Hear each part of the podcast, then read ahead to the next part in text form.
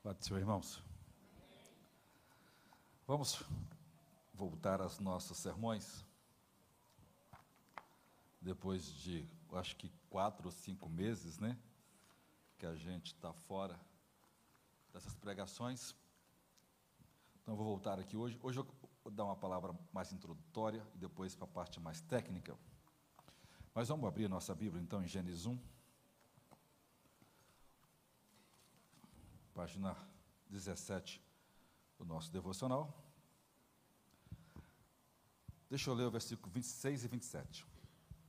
Disse Deus: façamos o homem à nossa imagem, conforme a nossa semelhança, e domine sobre os peixes do mar, sobre as aves dos céus, e sobre o gado, e sobre toda a terra, e sobre tudo, ou todo réptil que se move sobre a terra. E criou Deus o homem à sua imagem, a imagem de Deus o criou, homem e mulher os criou. Senhor, ajuda-nos nesta noite, por misericórdia, abre o nosso coração. Já que vamos falar aqui, preciso da Sua graça para transmitir e para que os irmãos abram o entendimento e entendam, porque os, o Senhor tem ministrado aos nossos corações sobre estes assuntos mais pertinentes, não tão comuns na nossa era. Ajuda-nos, no nome de Jesus. Amém. Há um ano e tanto atrás, uh, quase um ano e meio, a gente começou a pregar sobre o céu. É, inicialmente, esses sermões estavam sendo pregados, porque a intenção nossa era falar de forma lúdica e teológica sobre a eternidade para nossas crianças. Aí comecei a perceber a necessidade de mostrar às crianças como será a eternidade. Já que tem pouco material escrito sobre isso, a ideia era a gente começar a explorar esse assunto. E eu planejei pregar aí no máximo, talvez, cinco, seis, no máximo dez sermões. Mas no meio da pesquisa, Deus me conduziu para um caminho que eu mesmo não programei, não queria entrar por ele. Já tentei sair dele um milhão de vezes, mas sempre que eu tento sair, da última vez eu decidi que eu ia mudar o assunto, o Espírito diz: pregue sobre isso, não mude seu assunto. Então eu não mudei o assunto. É, é um assunto técnico, porque nós não estamos acostumados com esta abordagem histórica e às vezes científica. Então, os irmãos têm um pouco de paciência comigo. É diferente dos sermões é, é, devocionais, que eu faço uma aplicação do texto. Como eu estou fazendo uma abordagem mais teológica, eu preciso dos irmãos um pouco mais de atenção. Primeiro, porque é, a intenção de Deus é forjar nossos filhos. É a intenção de Deus de ensinar a geração que está chegando aí. Muito de nós, talvez, irmãos, às vezes, ah, pastor, não entendo os sermões de quarta. E talvez Deus não queira que você entenda mesmo. Mas Deus tem interesse que seu filho entenda, que seu neto entenda, já que a sua mente não foi treinada para isso, a dele é. E os nossos filhos têm muito mais capacidade do que nós de absorver as coisas. Então, quando eu comecei a pregar, Deus tinha um, um endereço certo dessa palavra para corações né, e tem sido uma bênção para os teens. Então, o sermão que eu estou pregando aqui, eu estou olhando mais para os teens, para os pré-adolescentes, para os juniores, para as crianças, do que praticamente de grande parte dos assuntos, dos adultos. Então, assim, naquilo que você tenha dúvida, professor, pode mandar um zap, pode me perguntar no particular, que eu explico, que eu ensino perfeitamente. Mas entenda, o que Deus está fazendo aqui é para ajudar é, uma geração que até então é, não olhou para a história para fazer uma análise entre a escritura e a história. O que eu estou fazendo é interpretando expositivamente a história à luz das escrituras. E isso é, são eventos mais raros e às vezes mais difíceis de explicar. Então, bem, então quando eu comecei a pregar sobre o céu, eu descobri uma coisa que até então não havia pensado direito. Descobri que o começo está no fim. E o fim está no começo. Então, para mim falar como será criado o novo céu e a nova terra, eu tive que conhecer um pouco da criação da primeira terra, para mim saber como vai ser a criação da segunda terra. Então eu comecei a pregar o dia 1, dia 2, dia 3, dia 4, dia 5. Hoje é, é, o sermão de número 62 ou 63, o céu, o sexto dia, a criação do homem e a parte 41. Ou seja, eu estou pregando 41 sermões só no sexto dia, que trata da criação do homem. Então, em cada dia, eu preguei verdades concernentes àqueles dias.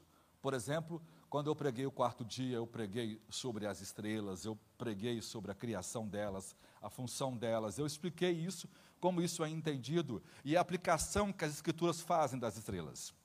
Eu preguei o quinto dia, tratei dos irmãos sobre os dinossauros no sexto dia, tratei sobre os fósseis, tratei um monte de coisa. E aí, nessa preparação, eu comecei a pregar as filosofias do sexto dia, já que o sexto dia é o dia do homem.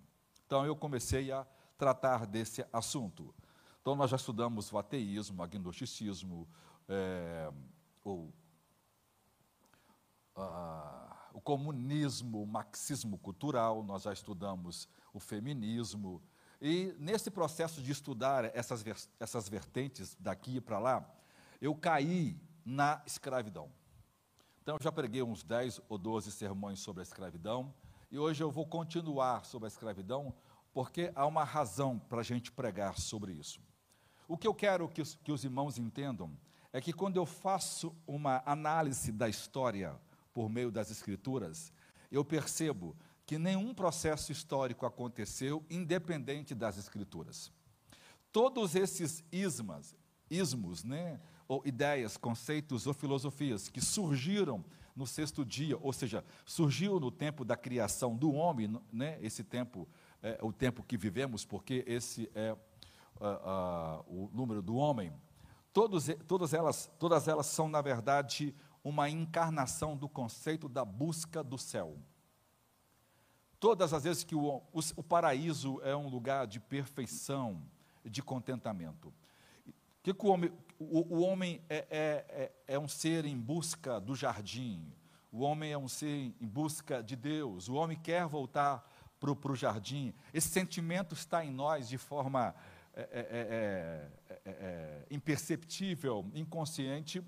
Então, Todos esses conceitos é uma forma do homem criar contentamento. Por exemplo, a cultura marxista, ou, ou, chamado marxismo cultural, é a busca de um paraíso, de um mundo onde todo mundo tem a mesma coisa. Embora a palavra comunismo seria tudo em comum, mas a única coisa que o comunismo tem é a, a, única coisa que ele não tem é incomum para as pessoas, né? porque ele é uma mentira, uma farsa nesse processo. Na verdade, é uma busca de um ideal a parte de Deus em que as pessoas, teoricamente, é, viveriam felizes. E ninguém de um país comunista hoje é infeliz. Uma pesquisa feita, as pessoas mais infelizes da Terra são aquelas que vivem nesse regime tirânico, totalitário, mentiroso, empobrecedor e corrupto que os homens já criaram. Esse, esse governo matou quase um bilhão de pessoas ao longo da história. É o governo mais assassino, mais desonesto, mais desumano e de comum só tem uma coisa: corrupção daqueles que comandam. Porque o partido é rico, rico de maré de si e ninguém tem mais. Beleza. Então, a ideia do paraíso comunista é criar, na verdade, é uma, um lugar de percepção, de contentamento. Ou seja, é uma busca pelo céu. A ideia do ateísmo é essa. E a escravidão humana é exatamente esse contexto. O que motivou a escravidão humana e o que está por, por trás dela é a busca pelo, pela riqueza, pelo dinheiro. A avareza é o pecado que produziu a escravidão. Ok? Então, eu já expliquei, já preguei para os irmãos vários, já expliquei como é a escravidão bíblica. A escravidão bíblica não tem nada a ver com a escravidão de hoje. Já expliquei isso biblicamente, historicamente, como isso acontece. Então, eu estou, eu estou focando naquela escravidão que nasce em 1517, com Carlos V. Para quem não está lembrado de história aí, o Império Romano ressurgiu naquilo que nós conhecemos na história de, de, de Império Carolíngio, quando na dinastia né, dos Carlos, né, então Carlos V é o imperador em 1517, e ele é, é, nesse tempo, começa a surgir as grandes viagens de embarcações. E nessas viagens de embarcação, de, embarcação, de conhecer né, os lugares, é, é, as pessoas começaram a mapear os mundos. Quando as pessoas começaram a viajar para a África, elas encontraram uma cultura até então não conhecida. Até essa época as pessoas não conheciam tabaco, não conheciam açúcar, não conheciam café. Mas quando o açúcar foi conhecido, isso foi um sucesso.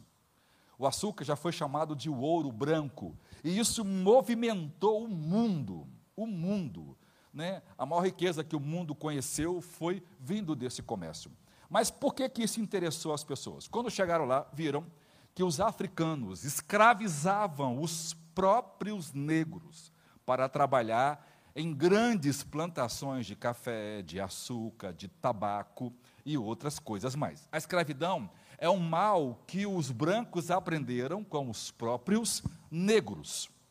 Então, quando chegaram lá, viram aqueles engenhos trabalhando, que, que eles fizeram? Eles copiaram, trouxeram os engenhos para para os seus países, e aí precisavam de um lugar para plantar, porque aquilo, a mão de obra é barata, né? a mão de obra escrava, não tem custo nenhum. O escravo chega, ele morre, o preço do escravo é irrisório, morreu, acabou, não tem plano de saúde, não tem décimo terceiro, não tem férias, não tem salário mensal, não tem descanso, não tem alimentação, não tem médico, não tem direito nenhum. Então é a mão de obra descartável. Você usou, morreu, jogou fora, ficou doente, jogou fora, fugiu, matou, tá, né? e aí, beleza. Então, olharam para aquilo, esse esquema funciona aqui perfeitamente, copiaram. Mas tinha um problema, onde plantar isso?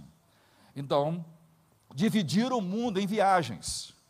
E aí começaram a, né, a tomar as, as, viagens que foram feitas agora, era para ir e tomar, Portugal veio para cá para assumir essa colônia. Por quê? Porque ele queria um lugar para começar a plantar essas coisas e começar a vender para o mundo, já que isso começou a gerar muita riqueza para os países. Então, quando chegam a, a, a essa estrutura, ela começa então as expansões.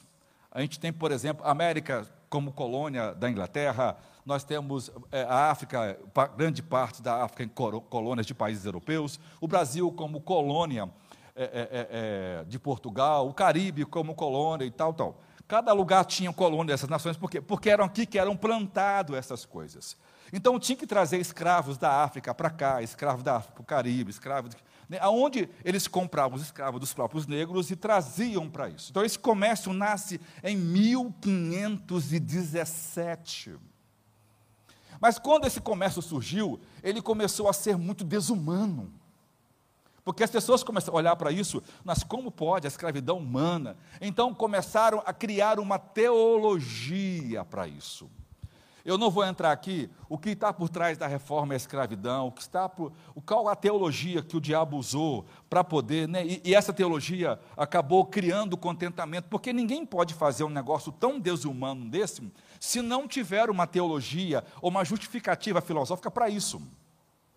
Então vejam, é, é, os homens aceitaram isso porque começaram a ver nos negros uma raça inferior à raça branca. Isso virou depois ciência por causa do darwinismo. O darwinismo ou evolucionismo é o pai do racismo. Ele, ele produziu, já preguei isso para os irmãos, vou voltar aqui. Mas veja, há uma teologia que por trás disso consolidou as pessoas. Não, é o dever, na vontade soberana de Deus, Deus estabeleceu uma raça para servir aos brancos. Na Europa, as pessoas mais ricas eram respeitadas de um jeito muito, muito, muito humilhante. Né? Os, os mais pobres tinham que tirar o chapéu quando passava uma pessoa mais rica.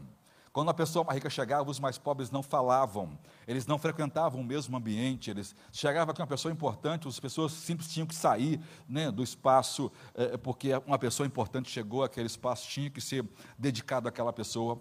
Isso era feito por pessoas teoricamente crentes. Por quê? Porque se desenvolveu uma riqueza muito grande. As ruas de Londres passou a ser calçadas e passou a ter carruagens e mais carruagens, inclusive carruagens com detalhes de ouro, porque o mundo nunca experimentou tanta riqueza como no tempo da escravidão. Até, até antes da escravidão, o mundo era pobreza só. Mas a escravidão humana produziu uma riqueza. Toda a prosperidade que o nosso mundo conhece, irmãos, é construído sobre os escombros da, da escravidão. Por quê? Porque até então o mundo não conhecia isso. Então todo mundo está atrás disso. Então vejam, Como no Brasil a, a, a nossa abolição acontece em 1887, quando oficialmente o Brasil é, é, é, dá né, o veredito com a Lei Áurea para acabar com isso. O Brasil foi, na verdade, é, obrigado a fazer isso por causa da questão do, da, da Inglaterra.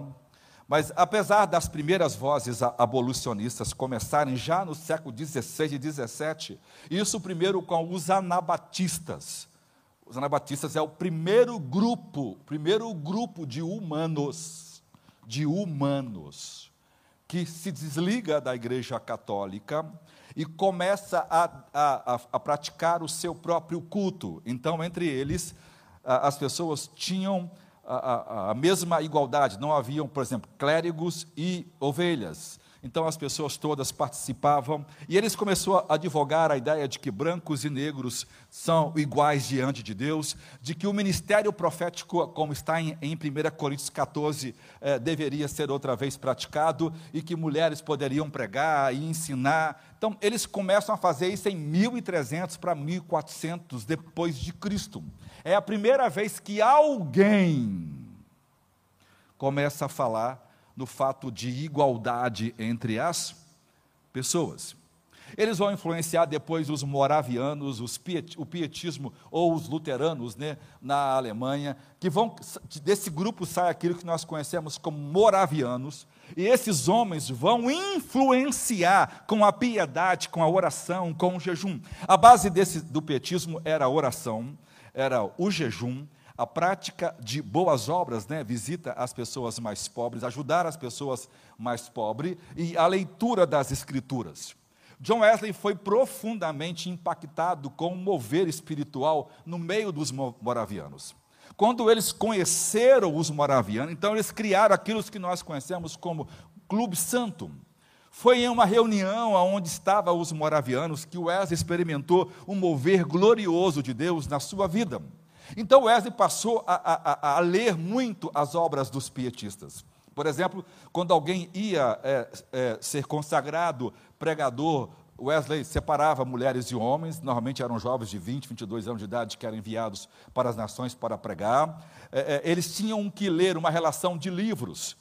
E entre esses livros estavam duas obras principais, e os dois principais autores eram pietistas moravianos, homens poderosos que incentivavam isso. Ou seja, o que está por trás desse movimento de liberdade e de igualdade é a pregação do Evangelho. Quando os homens começaram a orar e a buscar a Deus e a receber o poder do alto, as suas mentes começaram a ver coisa que até então ninguém defendeu.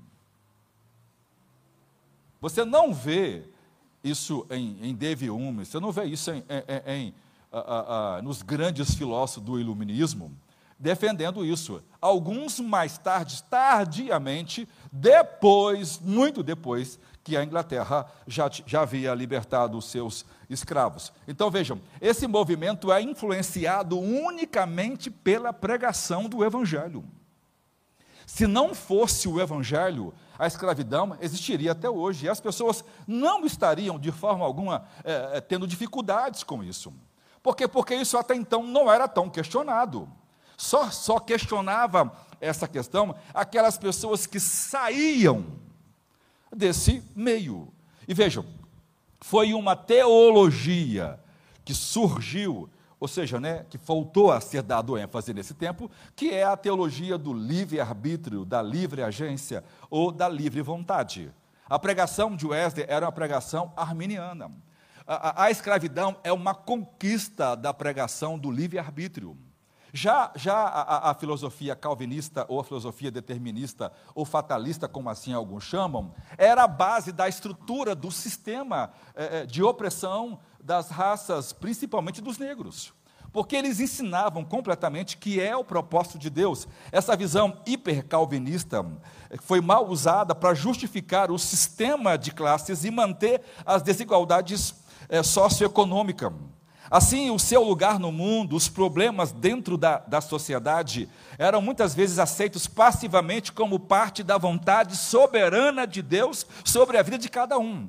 Então, Deus tinha um plano específico para os negros. Eles deveriam servir aos brancos e assim então poderiam ser salvos. Eu li para os irmãos aqui trocentos sermões de grandes teólogos do mundo pregando essa mentira. A mensagem de Wesley de que todos possam ser salvos e do livre-arbítrio humano, ou da livre escolha, e sua, e sua rejeição contundente das formas teológicas, Wesley rejeitou a pregação do calvinismo, uh, e sua aceitação da igualdade de todos, a pregação principal do arminianismo, enjeitou esperança nas pessoas, e os, e os metodistas, ou aqueles que ouviram a pregação, foram encorajados pela sua responsabilidade pessoal, e eles começaram a despertar nos outros a esperança de que todos os homens são livres e que todos os homens podem ser salvos diante de Deus. Esse conceito, por exemplo, criou a ideia dos pregadores metodistas. Wesley é, é, teve que eleger pregadores. E os caras não tinham feito curso teológico, não eram autorizados pela igreja principal, porque a igreja principal proibiu Wesley pregar. É, então ele disse: então agora a minha paróquia é o mundo. E então ele levanta. E quando ele levanta, essas pessoas levantam no conceito de que todos, todos podem participar. Agora, quem é quem é que despertou o interesse de que todas as pessoas podem pregar, não somente os pastores? Os pastores pregam. Cabe a eles pregarem. Mas qualquer um crente pode pregar. São os anabatistas. Eles despertaram isso e vieram influenciando muita gente, como os Quarks, que foi um grupo de irmãos poderosos criados por George Fox, que era um homem de Deus, cheio do Espírito Santo, e eles todos advogando esses conceitos de igualdade, e isso mudou o mundo. Isso nasce na igreja, isso nasce na reunião de oração, isso, isso nasce no movimento de línguas, isso nasce na manifestação profética do dom do Espírito, dizendo que todos são iguais. Isso nasce a partir de dons espirituais, no momento que ninguém tinha acesso às Escrituras. Veja que coisa doida. Então veja, as pessoas agora não são vistas como réprobos, vítimas indefesas de um conspirar para que elas ficassem pobres. Elas agora poderiam ser capacitadas com confiança para lidar com as suas próprias circunstâncias, além disso, se engajar em uma reforma social mais ampla. Em grande medida, os princípios de igualdade e santidade social manifestaram no, no ministério e na vida de Wesley, dando respostas bíblicas sensatas e inovadoras à questão da escravidão e da desigualdade racial, coisa que a ciência nunca ensinou. Veja, do tempo de Hitler, com quem Hitler ensinou que, a, que aprendeu que a raça ariana era superior? Ele aprendeu na universidade. Todas as grandes universidades do mundo ensinavam, isso era fato científico, de que os negros eram uma raça inferior aos brancos. Isso era matéria de universidade. Essa teoria científica da época influenciou Hitler. E você, e você vê como isso alastrou no seu tempo. Então veja, em vez de aceitar esses males sociais como parte da vontade soberana de Deus, ou uma consequência inevitável da sua queda, muitos começaram a perceber a, a livre agência ou livre arbítrio como um potencial para despertar a mudança. E isso despertou a necessidade de questionar um dos principais problemas da sociedade, que era a escravidão. No entanto, dentro do contexto americano, a ideia de, de uma religião que produz efeito social, teria, de, teria competir com a ideia de que também o Estado tem que se separar da religião, e isso na época era uma questão séria, e como o Estado poder, e como a igreja poderia criar uma questão social se ela não, não estivesse aderida ao, ao Estado. Então, essa pregação, combinada com o conceito americano de determinismo e numa teologia basicamente calvinista, gerou um monte de problemas e inconsequências por meio da pregação de John Wesley. Meu sermão de hoje vai explorar as respostas que os os crentes deram à época à escravidão, principalmente os crentes é, metodistas. Vejam, antes do período antibélio ou antes do período da, da primeira guerra, da, da grande guerra americana, ou a guerra civil, ou a guerra da secessão, em 1861 a 1865, onde o Sul, que era completamente é, é, escravagista, né, porque no Sul estavam as grandes fazendas, então o Sul, a principal mão de obra era a obra escrava, o Norte era mais evoluída e tinha é, indústrias, então a tendência era ter mão de obras livre. E como o Sul tinha mais gente, na hora de fazer a votação no Senado, sempre o Sul ganhava. Como o Sul tinha muito negro nesse tempo, por exemplo, o voto de um negro varia 0,7 de um branco. Ou seja, essa ideia, inclusive, ah, dava às pessoas o direito de votar, mas elas não tinham o voto do mesmo peso de um branco por causa dessa questão. E essa briga ficou tão séria por causa da pregação de John Wesley, porque isso até então não era questionado, e isso produziu aquilo que nós conhecemos, a grande guerra civil do sul contra o norte. Isso é tão sério, isso é tão sério, que até hoje a gente ouve a expressão assim, Igreja Batista do Sul. Por que a expressão Igreja Batista do Sul? Porque nesse tempo a Igreja Batista se dividiu. A do norte, que não aceitava a escravidão, e a do sul, que apoiava a escravidão. Ué, até o ano de 1950, mesmo depois de ter aprovado a lei, Abraão Lincoln lutou por isso, ele foi assassinado por isso. Uh, uh, uh, até 1950, irmãos. Quer ver? Eu nasci em 1969, 16 anos, 16 anos antes de eu nascer, nenhum negro estudou eh, no Seminário Batista do Sul. Por quê? Porque os grandes teólogos sempre foram racistas eles mesmo perdendo a guerra e o sul. Eu já preguei isso para os irmãos e mostrei isso, como isso foi horrível. Veja o conceito equivocado. Eu estou falando de crente, irmão. é uma sociedade de crente, um país cristão, um país criado sobre a verdade das Escrituras. Vê o que pode um conceito produzir e os males que uma sociedade pode gerir e absorver e aceitar aquilo como normal por causa de uma teologia que cega as pessoas. Então, ponto um, a resposta de Wesley à escravidão e ao conceito de raça. Durante o seu tempo na América, Wesley esteve na, na Geórgia em 1735, quando começou o seu ministério. E, e, ele foi testemunha, ele e seu irmão Charles Wesley, dos primeiros males da escravidão. E ele chamou a escravidão da somatória de todas as vilanias. Uma coisa vilã, vilã é uma coisa né, é, é impura, uma coisa corrupta, má, maligna. Ele diz que a escravidão, ou seja, a escravidão é o pior de todos os males humanos. Ele diz que a escravidão que ele viu na, na, na América, na América, é a pior escravidão que já se houve debaixo do céu, inclusive pior do que a escravidão dos romanos.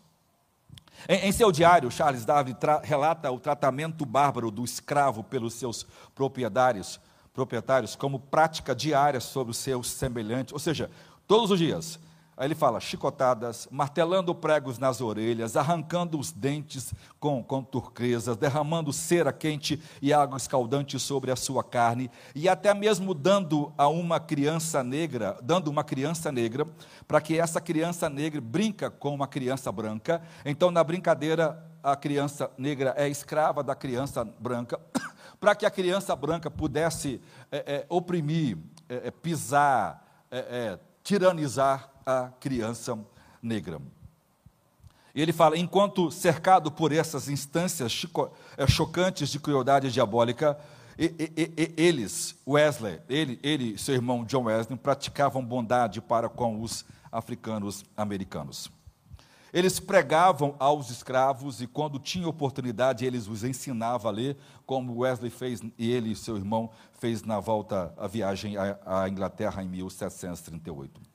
Em seu retorno à Grã-Bretanha, Wesley continuou a apoiar o trabalho evangelístico entre os escravos na vigília e declarou repetidamente que a sua, a sua crença de que a graça salvadora deve ser dada e ser conhecida por todos indistintamente.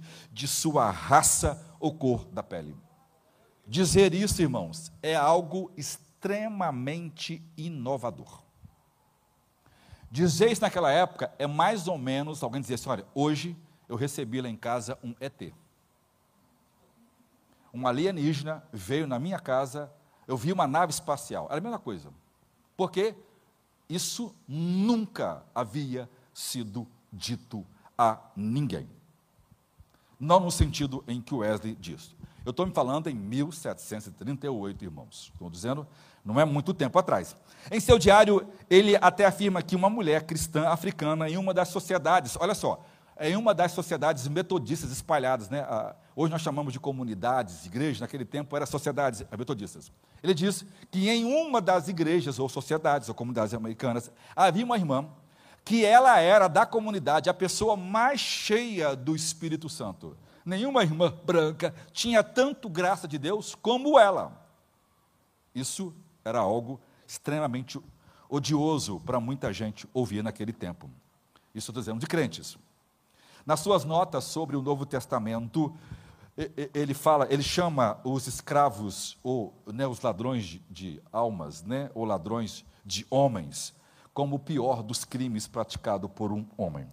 Veja, ele considerou a participação da Inglaterra, que foi a principal traficante de escravos do mundo, como o ato mais indecoroso, mais vergonhoso que a sua nação já havia feito, e ela deveria ser a responsável por consertar esse erro. Ela era maior, ela era mais forte, então ela tinha que consertar esse erro e a sua pregação vai mudar tudo. Dois, Wesley e o racismo. Ele cria que a escravidão, em todas as suas formas, era irreconciliável com qualquer, com qualquer grau de justiça ou de misericórdia. O Wesley não via os europeus como superiores. Seus diários, muitas das vezes, registraram admiração tanto, tanto pela virtude eh, dos africanos, tanto pela sua aptidão para a instrução, e que eles não eram um povo atrasados. Em seu ensaio original sobre o pecado original, em seu ensaio sobre o pecado original, Wesley ele vê que os africanos são culturalmente atrasados porque não tiveram oportunidades ou escola mas são pessoas deveras inteligentes e, em muitos casos, melhores do que os próprios europeus. Olha o que, o, o, o que ele diz. Ele, ele descreve que as sociedades africanas, das quais escravos são levados, de, desenvolveram sistemas políticos e judiciais justos e modernos. Olha o que ele fala. Ele conclui que se, se, se, se o que ele está dizendo é realmente a verdade, então eles são superiores eles são superiores à maioria das nações, principalmente a França e a Inglaterra, porque eles deveriam, ao invés é, é, é, de buscar honestidade em outro lugar, deveriam aprender com Congo, com Angola e os países africanos que sabiam de direito e justiça muito mais do que os brancos. Ninguém nunca havia dito isso, nem escrever sobre isso. Além disso, os pontos da, em seus escritos onde Wesley desafia estereótipos sobre negros sugerem que a única razão porque uma parte da humanidade é branca e outra é preta é em virtude do clima. não havia pesquisa científica naquela época, né? Hoje se sabe que o clima é, influencia no nível de melantonia que seu é, corpo tem e isso vai influenciar na cor ou não da sua pele. Veja, isso também é inédito para o seu tempo. Ou seja, assim ele rejeita a ideia de que brancos são superiores aos negros. Ele diz que tanto negros como preto têm a mesma carne e têm o mesmo sangue. No entanto, no entanto, as universidades do mundo inteiro do século XIX não sabia disso. Não sabia disso. Eu já preguei isso aqui e mostrei os absurdos das ciências, é, dos homens mais ricos e poderosos, o pai da ciência moderna, o pai desses indivíduos que, fica, né, que a gente fica ouvindo aí, que fulano, né, que as pessoas reproduzem como Max, como. Né, esses caras dizem coisas absurdas. Infelizmente, essas verdades são escondidas porque as pessoas não querem entender que sem Deus nunca haveria a possibilidade de liberdade. Terceiro, a escravidão e a independência americana. Eu vou fazer uma análise aqui para os irmãos entenderem esse princípio, porque eu preciso fazer uma outra aplicação mais à frente. A, a controvérsia que Wesley teve com aqueles que lutavam pela independência da América da Grã-Bretanha, né? já que a América eram colônias, eram 13 colônias da Inglaterra. Então, as 13 colônias começaram um movimento de libertação da Inglaterra. E aí as colônias pagavam impostos sem obter nenhuma representação política no parlamento é, é, inglês. Eles queriam, porque já que eles estão pagando, eles queriam participar. Isso até então não era, não era permitido. Então, esses defensores da argumentação diziam o seguinte: todos os americanos são escravos, porque eles não têm voz no parlamento britânico. Wesley escreve uma carta é, mostrando a falácia desse argumento. Ele fala: a escravidão é um estado em que os bens de um homem, nem a liberdade, nem a vida estão à sua disposição. Tal é o estado de mil, de dez mil e de milhares de negros nas colônias americanas. E são seus mestres é, no mesmo, estão seus mestres no mesmo estado que eles? Na mesma escravidão com os negros? Eles não têm mais à sua disposição os seus próprios bens, suas liberdades e suas vidas? O está dizendo que, que isso não é verdade, eles têm tudo isso. Sobre os senhores de escravos, ele diz: alguém bate neles, ou os aprisiona à vontade, ou os afastam de suas esposas e filhos ou vidas, e vende-os como se fossem cavalos ou vacas? Então Wesley conclui: isso é escravidão. E não se pode fazer tal afirmação dos americanos, pois eles não vivem numa escravidão tal como os negros vivem. O que, que o Wesley estava pregando? Vocês são inconsistentes dizer que vocês estão escravizados, que vocês não têm voz no parlamento, que vocês querem um governo independente, mas vocês tratam os negros de um jeito desumano, como se fosse ninguém, como se fosse bens, como se fosse inúteis. Então, ele diz que isso é uma grande farsa.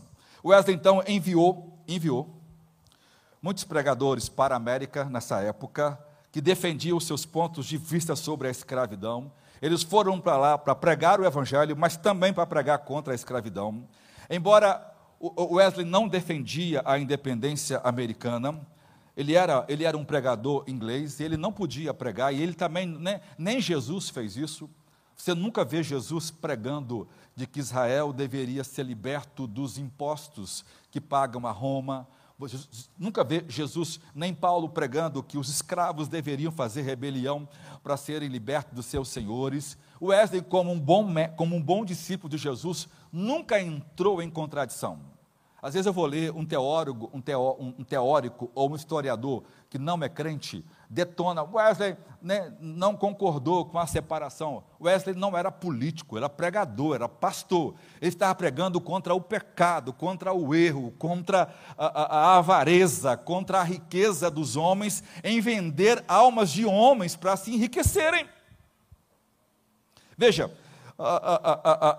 muitos, muitos, muitas pessoas viram os pregadores metodistas como fantoches do governo britânico.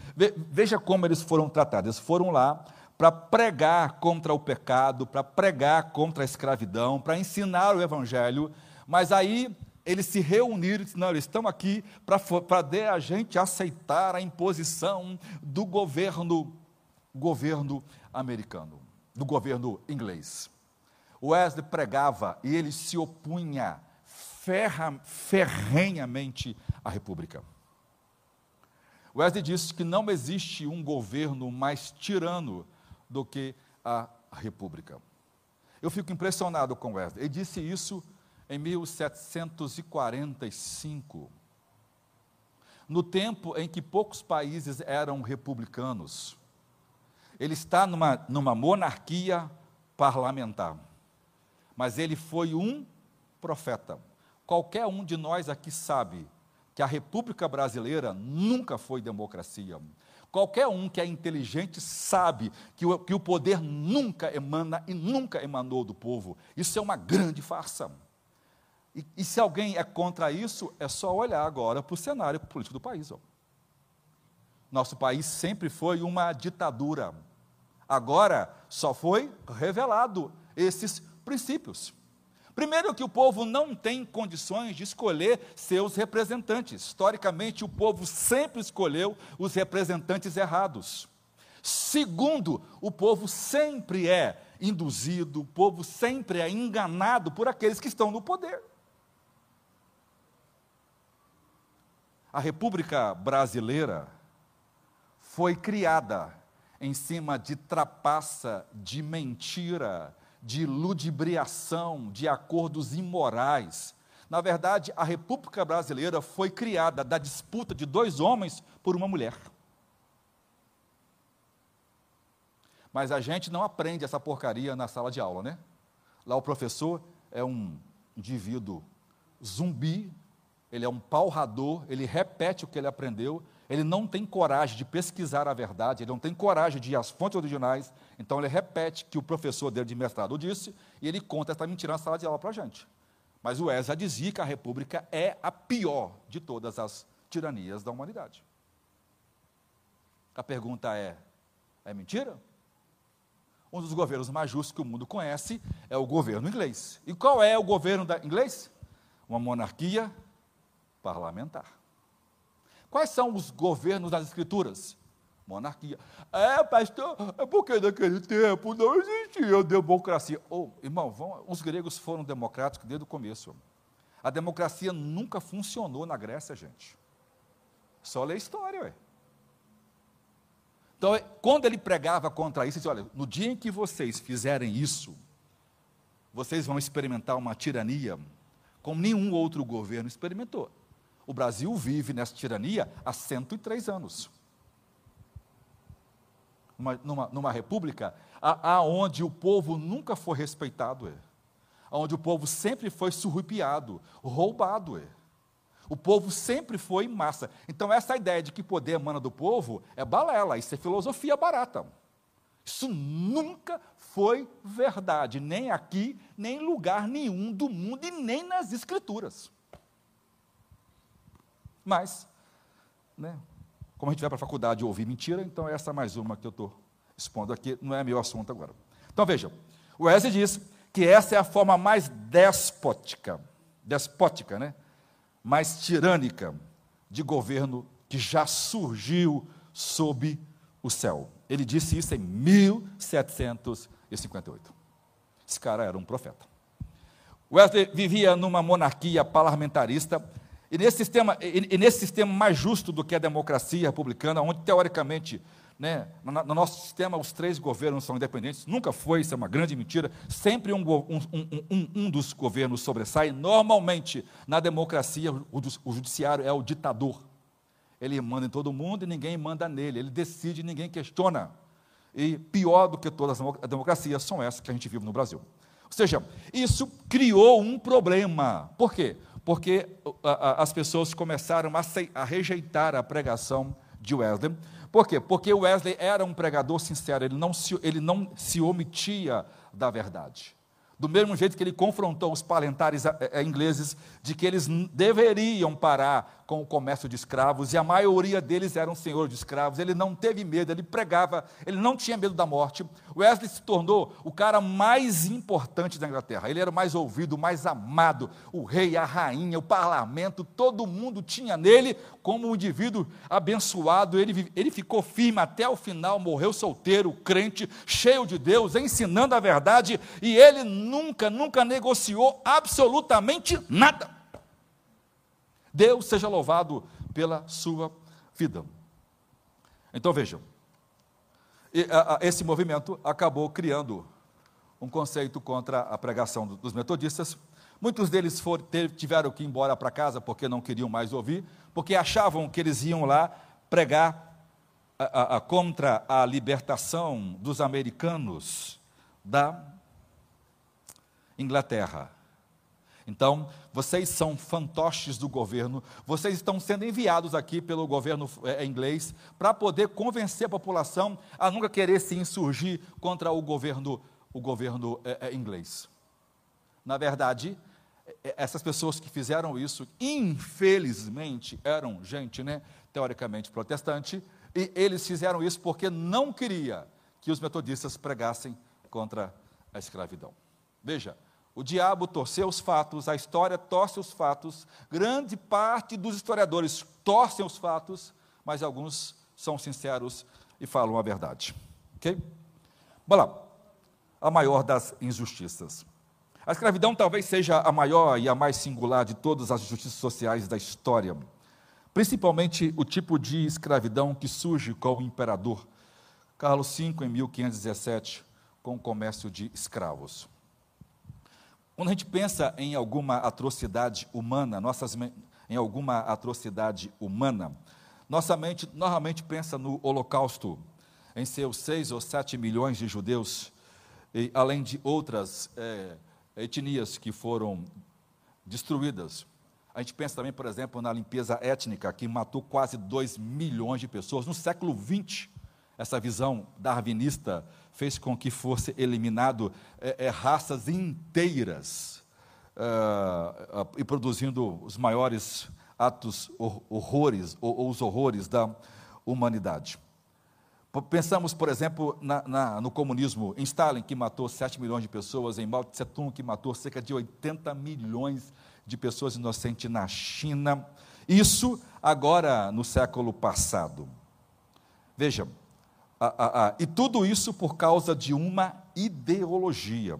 No entanto, a escravidão transcende os países, ela, ela, ela durou mais ou menos 300 anos, século XVI, XVII e XVIII. O mundo nunca viu tanta riqueza como nesse tempo. Ou seja, é, é, por que, que a, a, escravidão africana não se compara? Primeiro, porque ela, ela diretamente é responsável pela morte de quase 30 milhões de negros. Quase 30 milhões de negros. A gente fica preocupado com o Holocausto, mas nós temos quatro vezes mais de negros mortos. E a maioria deles foram mortos na passagem do meio, que daqui a pouquinho eu vou explicar o que é isso. Veja, e, e os seus efeitos posteriores são incalculáveis. Por quê? Porque grande parte dos negros não chegavam ao seu destino, eram mortos no meio da viagem. Então veja, às vezes a gente é, perde de vista essa correlação entre, por exemplo, a escravidão e a guerra civil. Quando Abraão Lincoln ficou preocupadíssimo em ver o que a escravidão causou, ela, ela dividiu uma nação. Ela dividiu uma nação. E ela criou a maior guerra já feita entre os protestantes. Eram irmãos brigando com irmãos. O norte, que não aceitava a, a escravidão, e o sul, que aceitava a escravidão.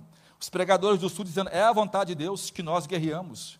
E pregadores famosos, eu poderia estar aqui um, milhares, ou centenas, ou dezenas deles, já citei já as pregações, pregando que Deus é conosco, porque a palavra de Deus é infalível, porque nos decretos de Deus, Deus estabeleceu que os brancos hão de vencer, que a escravidão é a vontade de Deus, que por Deus, eu, e usando as escrituras para explicar isso, e pregando sermões poderosos, e afirmando e profetizando na linguagem deles de que venceu, e perderam a guerra.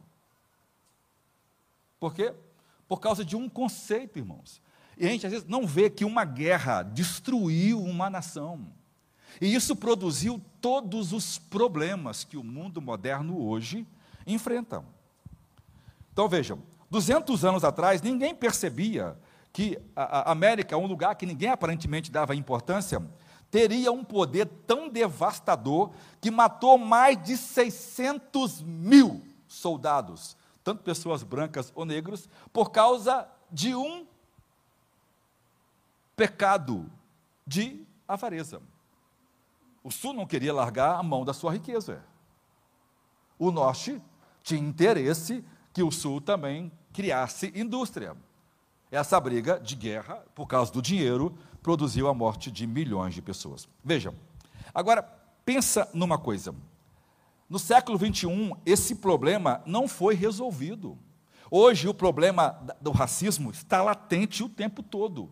Essa questão de ideologia de gênero é, é, é, nasce dessas ideias lá de trás até hoje. Essa questão de grupos marginalizados e coisas, né, o, a, a, escravidão é, é, um câncer horrível. É, ela espalhou uma, magna, uma magnalidade, uma, uma malignidade letal a todas as facetas dos organismos das sociedades humanas. Ou seja, todos os problemas que nós temos aqui são consequência da forma como os homens trataram seus semelhantes no século XVII, XVIII e início do XIX. Então, não é simples é, é, demais colocar tudo isso na conta é, é, de uma causa, a escravidão. Veja, os seus efeitos estão conosco e qualquer um que ler a história, qualquer um que ler a história, vai ver que isso é um problema. Agora, a, a escravidão é um, é, é, é um mal e um problema não só por causa disso. Por exemplo, quando, quando consumiram é, 80, é, mil, 80 milhões de pessoas numa guerra no comunismo com Mao Tse Tung, quando consumiram, quando mandaram 6, 7 milhões de judeus para serem mortos, a causa era uma ideologia. Agora o problema é a riqueza. A, escra a, a escravidão é aceita porque as pessoas querem lucrar com isso. Então, elas aceitam porque elas estão ganhando dinheiro com isso. Ela é um problema porque as pessoas fecharam os olhos para isso por causa do dinheiro. Então, cinco aí, Wesley e seu legado abolicionista. Não está, não tá, tá, não funciona hoje, né, a transmissão, né? Do, do, beleza. Embora esse não seja o único problema daquele tempo, mas a escravidão foi o mal do século de Wesley. Isso não é um mito. Como acontece com qualquer figura importante de um evento mundial como esse, há sempre mitos e realidades. Muita coisa dita sobre Wesley nesse tempo não é verdade. Outros o interpretam mal, como se ele estivesse envolvido, é, é, é como se isso não fosse verdade sobre ele, mas ele esteve sim envolvido nos principais eventos que resultaram na abolição da escravidão humana. Wesley se opôs à instituição da escravidão. Ele não apenas se opôs aos horrores do tráfico de escravos, ele condenou os dois.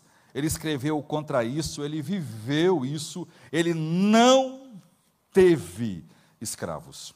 Ao contrário dos seus contemporâneos, Jonathan Edwards, e do seu melhor amigo, George Whitfield, que teve escravos, que lutou é, é, é, para poder ter escravo, Wesley nunca teve escravo.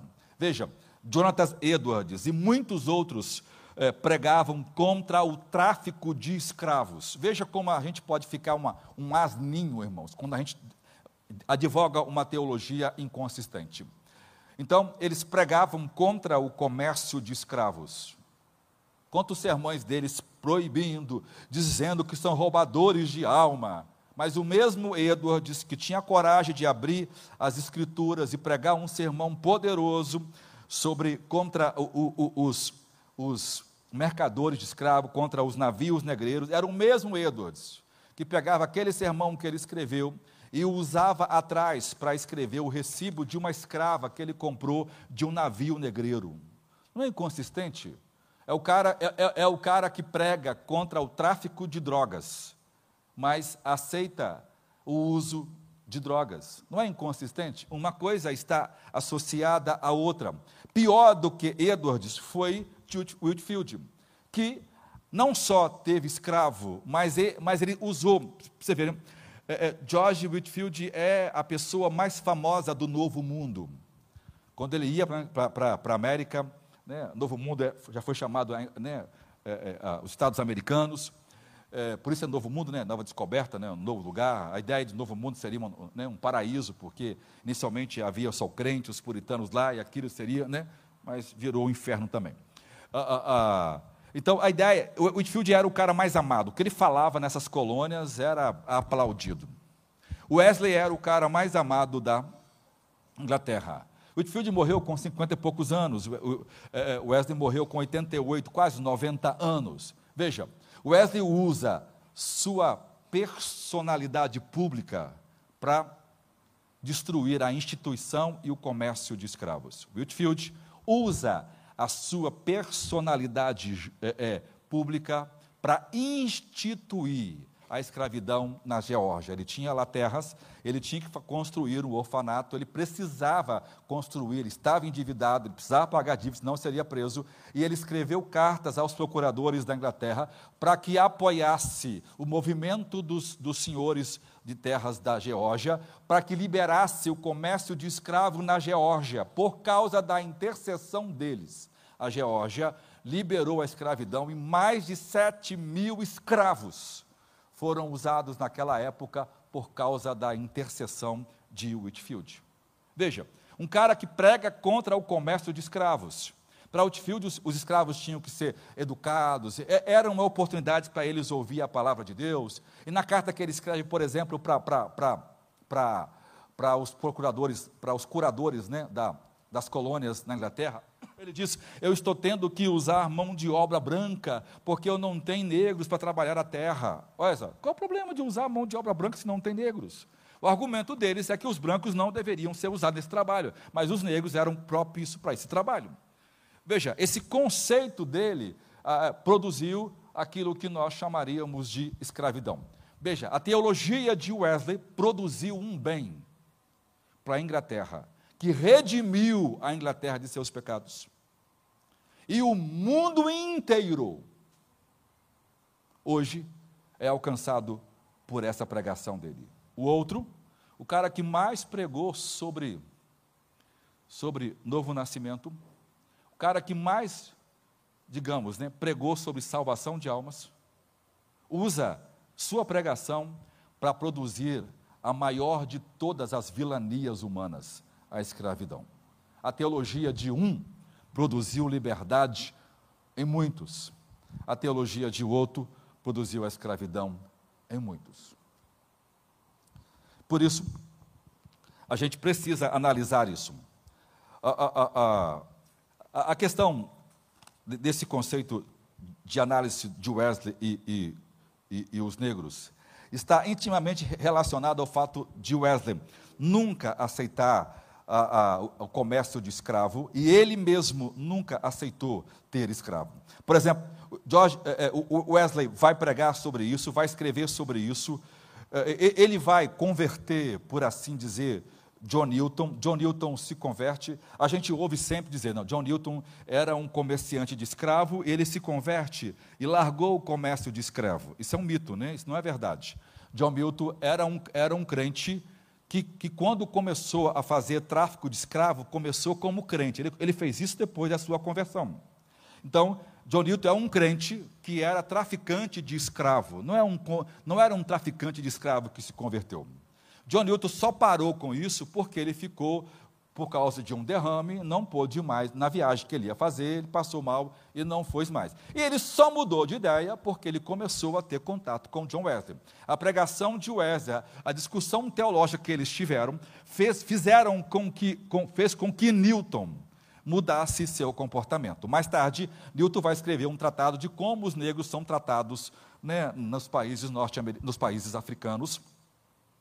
E ele vai dizer coisas horríveis vai dizer o seguinte: que ninguém que não usa trapaça, que não minta, que não usa bebida alcoólica, que não leve mulheres, não conseguirá comprar sequer um escravo das costas africanas. Ora, ele como crente, que era comandante de um, de um, eh, de um navio, é, que trazia o seu navio cheio de escravos, embora ele desenvolveu a ideia de que ele deveria tratar melhor os escravos, né, porque é assim que essas pessoas nessa época desenvolveram, desenvolveram a sua teologia para ter consciência é, é, mais livre, mais calma, né, menos acusadora. É, mas ele, ele mais tarde vai dizer que ele fez tudo aquilo e ele não sabia que naquele tempo. Ora, ele era crente, traficou como crente e não sabia. Qualquer um indivíduo sabe que aquilo estava errado, mas a teologia dele cegou, como cega até hoje as pessoas que defendem essa teologia. Então veja, a, a, o problema não está na escravidão, mas no conceito que as pessoas enxergam dela. E nesse ponto, Wesley não aceitou. Ele lutou ele ajudou Milton a entender melhor a questão da escravidão, ele ajudou Milton a engajar na questão da, da, abolição, ele ajudou Milton a contar as histórias para William Wilberforce, ele ajudou William Wilberforce a desenvolver uma teologia conveniente e ajudar a trabalhar a questão da abolição no parlamento inglês, inglês. e esse moço de, de 1,52m, magrinho como Abraão, conseguiu, com a ajuda de Wesley e de outros irmãos que na época se juntaram, né, criaram um grupo é, de homens ricos e poderosos, entre ele o Granville Sharp, que foi o primeiro homem a, a, a, a dar a ideia de fazer uma sociedade bíblica para que as pessoas pudessem ter Bíblia em casa. Então, em 1804, nasce a primeira sociedade bíblica, que mais tarde, em 1831, é, é, surge a, a, Sociedade Bíblica Trintariana, que é inclusive a nossa Bíblia que nós usamos até hoje, foi surgida nesse tempo com, Matt, com, com McChaney. Então vejam, a Wesley vai influenciar todo mundo, e isso ajuda o é, é, William Wilberforce a fazer o seu trabalho no parlamento, e então em 1807, mesmo depois da morte de John Wesley, o Wilberforce consegue aprovar a lei em que o comércio de escravos é proibido. Mas veja, tudo isso não é política, não é filosofia, não é debate acadêmico, é disputa de pregação de púlpito. Tudo isso foi de, de, é, é decidido na pregação. Tudo isso foi decidido no joelho. Foi a palavra de Deus quem produziu essas questões. Agora, vamos ver um pouquinho rapidinho sobre Wesley e os negros. Vejam, com a ajuda de Wesley e de Milton, a, a, de Milton, a mídia do século XVIII começou a expor os escândalos públicos né, e horrores dos tráficos de escravos. Veja, naquela passagem do meio, que é a passagem do meio? É, é, é um local onde eles cruzavam né, da Inglaterra até a, América, da África até a América, da África, da África até a Inglaterra. No meio onde havia um pouco tráfico de navios, eles jogavam as cargas de negros no navio. Porque quando, quando chegava no destino, se houvesse alguém doente, alguém com febre, alguém com alguma coisa, o seguro não pagava a carga e nem o cara que contratou uma, aquele, aquele comandante pagava ele. Então, uma forma de manipular o sistema era encher, o, o e, e já preguei para os irmãos, num lugar que cabia 50, vinha 500. Então, normalmente eles ficavam doentes, porque a viagem demorava meses. No meio do caminho, eles jogavam essas pessoas fora, elas eram. Né, é, depois percebeu-se que havia uma infestação de, de de tubarões nessas áreas, porque havia muita, muita carne humana jogada. Depois, né, os navios e soldados da marinha é, é, é, inglesa passavam por lá e via os corpos boiando, né, tanto, havia tanto que os tubarões não davam conta. Então, isso começou a, a, a, a, sair na mídia, nos jornais daquele tempo, e isso começou a comover as pessoas, e isso ajudou muito a questão. Mas, ve, mas mesmo, antes da mídia começar a divulgar isso, Wesley já sabia disso. Mesmo antes de acontecer esses incidentes, o Wesley já pregava contra isso. Ele, ele, ele já não aceitava de forma nenhuma essa questão. Veja, ele não precisou, ele, ele, ele não precisou de, de, de mídia, ele não precisou de, de, livros escritos de nenhum teórico. Ele entendeu, pela leitura das Escrituras, de que os homens foram criados todos iguais. Que os homens dominam sobre as coisas criadas, sobre a criação, e os homens não dominam uns sobre os outros. E a pregação dele ajudou muito. Muito. Veja, Wesley uh, uh, uh, fez uma coisa muito interessante. Ele estava ciente de todos esses incidentes. Agora, teria ele se oposto ao tráfico de escravos para tornar a escravidão mais suave? É isso.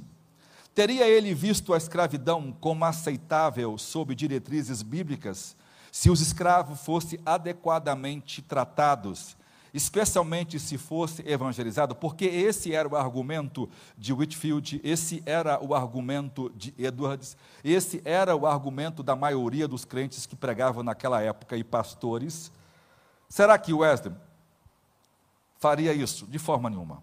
Ele mesmo, em seus diários, sermões, folhetos e comentários, negou que isto era verdade. Em nenhum lugar dos escritos de Wesley a qualquer declaração em que ele apoia a escravidão, seja ela na, na sua ponta final ou no comércio de escravos. Ele trabalhou isso desde o começo da sua vida. Ele tem um pai, que é Samuel Wesley, que era uma pessoa que pregava contra o comércio de escravos. Armínio, Armínio, Armínio pregou contra isso, quando ele começou a ensinar sobre o arminianismo, sobre o livre-arbítrio. Quando ele começou a mostrar que a predestinação não é uma verdade das Escrituras, que essa é uma filosofia que nasce com Agostinho, ensinou e provou tudo isso, e, e, e ele mesmo começou. Então, todas as pessoas que vieram dessas correntes já advogavam o princípio de que isso não era verdadeiro.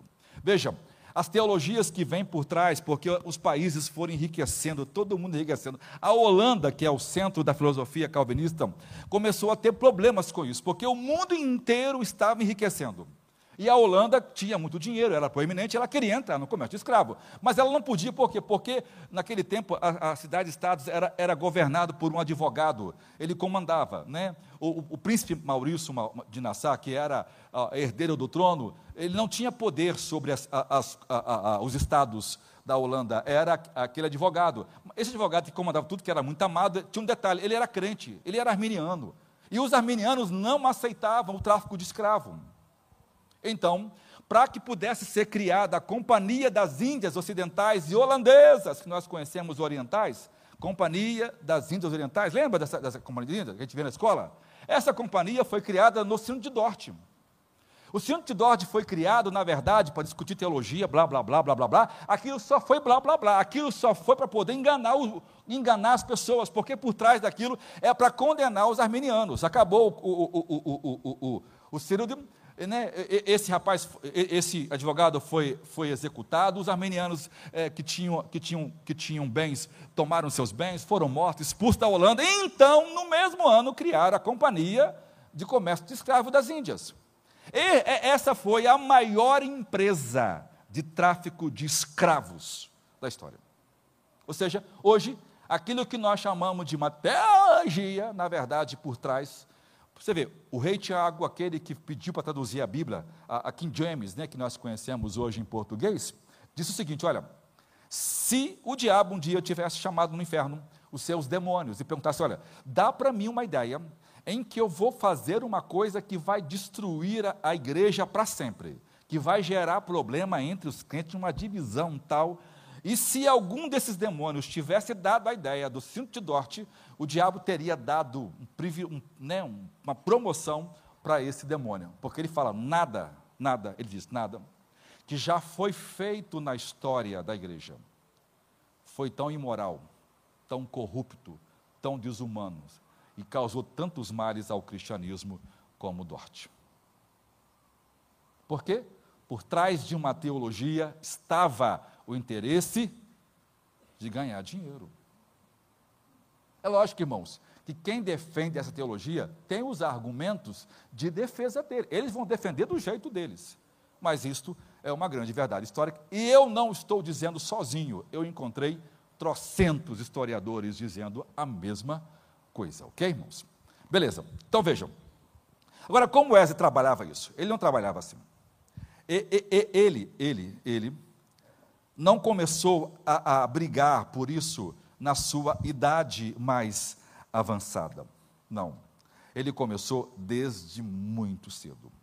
Então, ele, ele começou a dizer que aqueles que são ladrões, é, é, traficantes, são ladrões de almas, ladrões de homens, são açougueiros, são ladrões das almas dos homens. Ele tem plena consciência de como o comércio é realizado. Ele ora para que nunca mais roubemos e vendamos nossos irmãos como bestas e nunca os matemos aos milhares e dezenas de milhares, como faziam as pessoas eh, na passagem do meio. Ele deduz que o tráfico de escravos é a maior, é a maior reprovação da história da Inglaterra. Ele fala aos envolvidos, fala, você é um homem, então você deve ter um coração humano. E ele faz com que você sinta a dor do outro. Você não tem simpatia, você não tem sentimento pela aflição humana, nenhuma piedade para os miseráveis? Ele fala: quando você os vê com os olhos chorando, com os seios ansiantes, né, sofrendo de, de, de ansiedade por causa do medo, né, eles sangrando, seus membros torturados por seus semelhantes, ele fala: você é uma pedra, você é um bruto. O que quer que perca, isto não pode ser feito, porque estamos perdendo, na verdade, a alma das pessoas. Ele fala: nada pode compensar essa perda. Ele fala: saiamos imediatamente do horrível comércio, em todos os eventos, seja um homem honesto.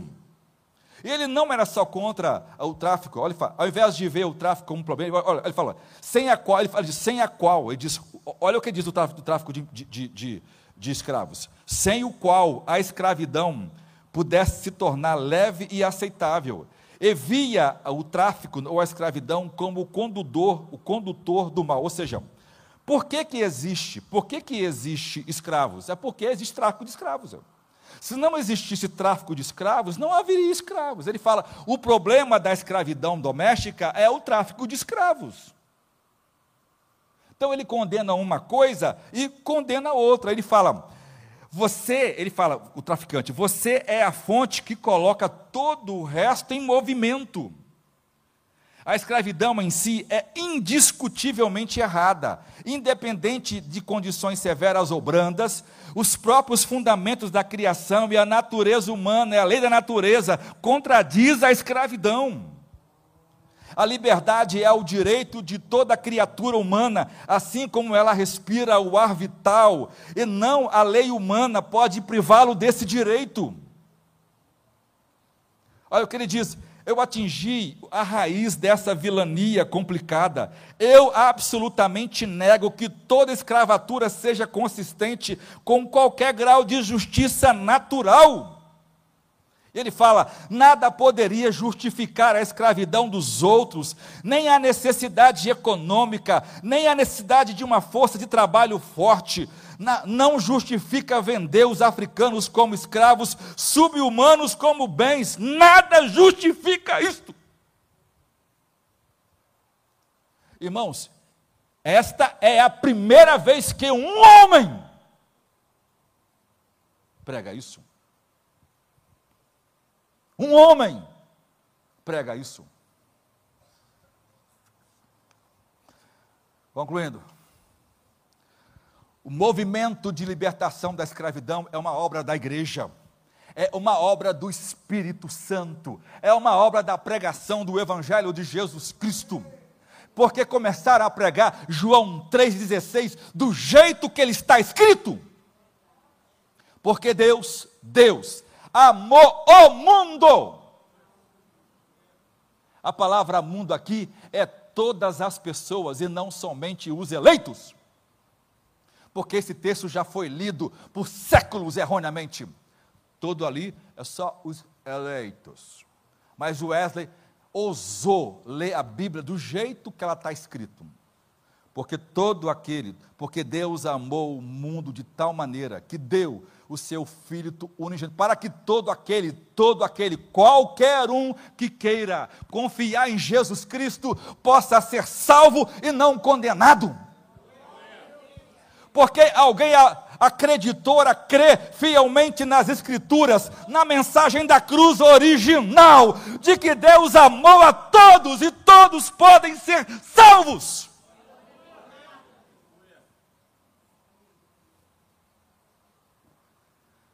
Eu amo, eu amo isso. Por quê? Porque, irmãos, esse é o perigo de uma pessoa se engravidar de uma teologia. Por que, pastor, que o mundo inteiro foi enganado? Porque são teologias que têm cara de academicidade. É a ideia de que ela é as escrituras de que ela é a manifestação do evangelho da graça, que de graça não tem nada. Essa não é a teologia da graça, é uma teologia da desgraça.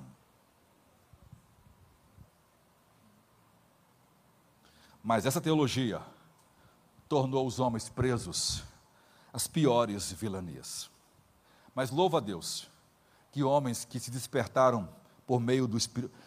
É, é, é possível que Wesley nunca tenha lido Armínio.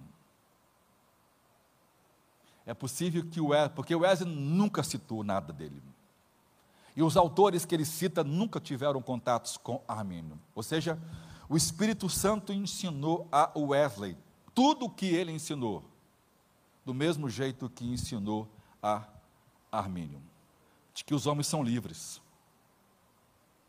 de que eles vão ouvir o Evangelho de Jesus Cristo, e eles poderão aceitar ou rejeitar a mensagem do Evangelho, que essa é a base de tudo que nós conhecemos de direitos e garantias, liberdades.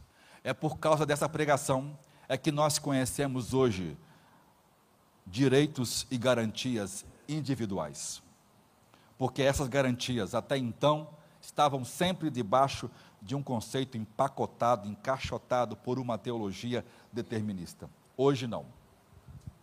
Por isso, o Estado da Geórgia diz: foi a pregação do livre-arbítrio que trouxe o homem a verdadeira liberdade que nós conhecemos no século 21. Quero que você curve a sua fronte. Senhor, opera uma obra em nós. Ajuda-nos por misericórdia, para que possamos viver o teu evangelho, para que possamos nos levantar contra todo tipo de indiferença entre nós, de discriminação ou racismo, seja em qualquer, em qualquer área seja ele financeiro, seja ele racial, seja ele porque as pessoas moram aqui ou acolá, seja ele cultural, seja ele mesmo espiritual, Senhor. Que nós possamos viver o Evangelho como ele nos foi dado, mediante a palavra do Senhor Jesus Cristo.